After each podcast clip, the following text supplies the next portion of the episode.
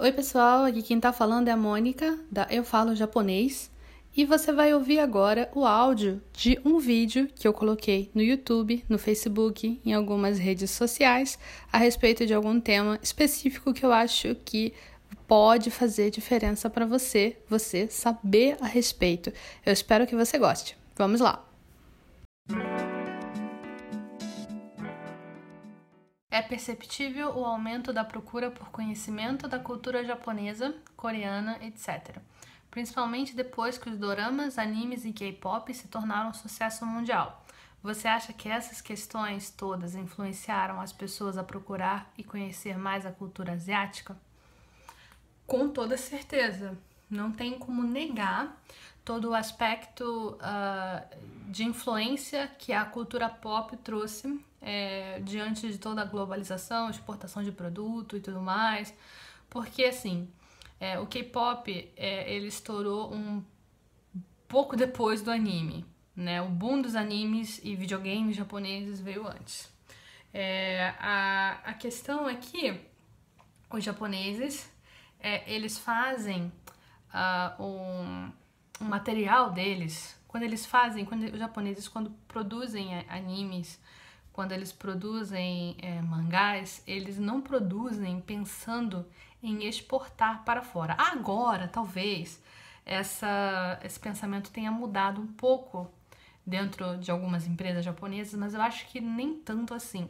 Todo o mercado japonês, tudo, tudo que é produzido no Japão, é, principalmente em relação à cultura, eu não vejo sendo muito colocado para fora do Japão, sendo criado pensando em colocar é, as coisas para fora do Japão, para ser exportado, cultura como um, um, um, produto de exportação. Eu não vejo muito isso sendo, é, sendo feito, acontecendo dentro do, do universo japonês. Eu vejo isso muito acontecendo com o K-pop.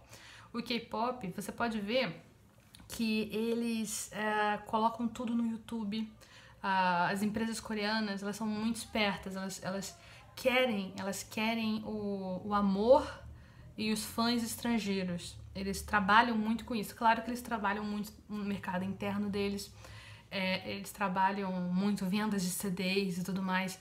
Porém, é, eles viram logo, através de todo o boom nas redes sociais, todo o poder que o, o mercado internacional tem. É, e eu não vejo o Japão caminhando para o mesmo lado. É, eu não sei, eu não sei se isso vai mudar no futuro, mas a gente pode ver que, por exemplo, acontece muito de muitos artistas japoneses não terem um canal de YouTube decente. Isso é uma coisa incrivelmente absurda. É, tem uma grande banda japonesa chamada Larkin Ciel, que recentemente, não sei se foi no início desse ano de 2020 ou se foi no final de 2019, não tenho certeza agora, é, criou finalmente um canal de YouTube.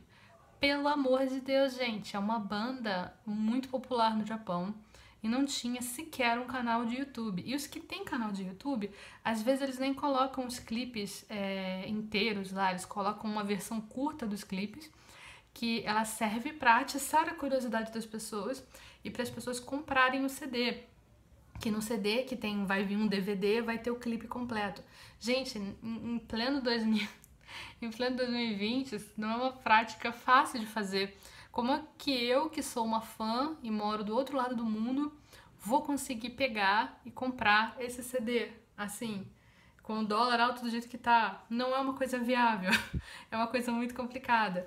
É, agora as pessoas têm que voltar mais, as empresas têm que voltar as coisas bastante para online para conseguir ter assim mais a capacidade de atingir as pessoas de fora.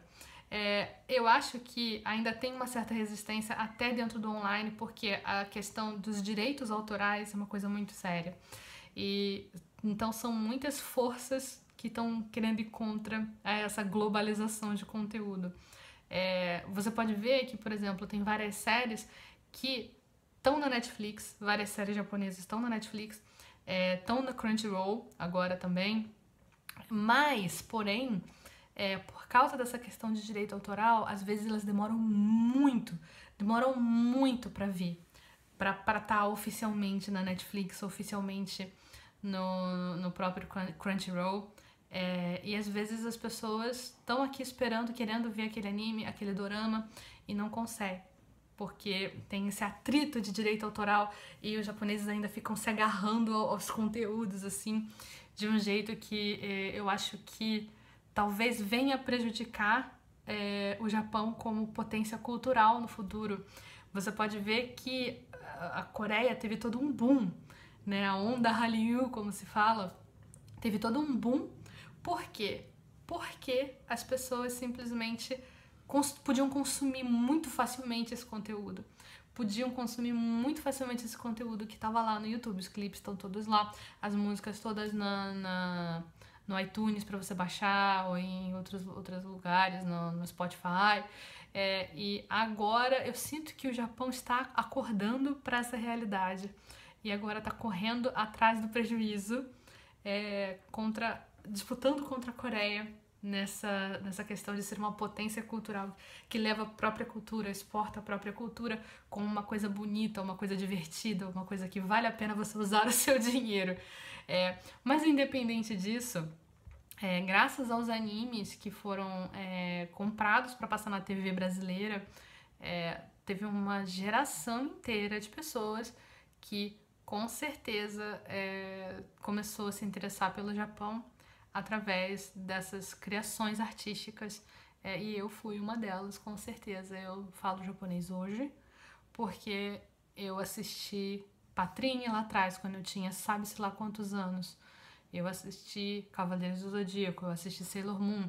E eu pensava, eu preciso aprender a falar japonês. E foi isso que eu fiz. Eu espero que você tenha gostado de ouvir esse áudio.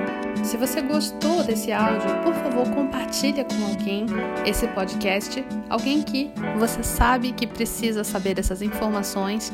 E se você tiver um tempinho, avalie aqui o podcast e faz um comentário. Eu vou adorar saber o que você achou. Tchau, tchau!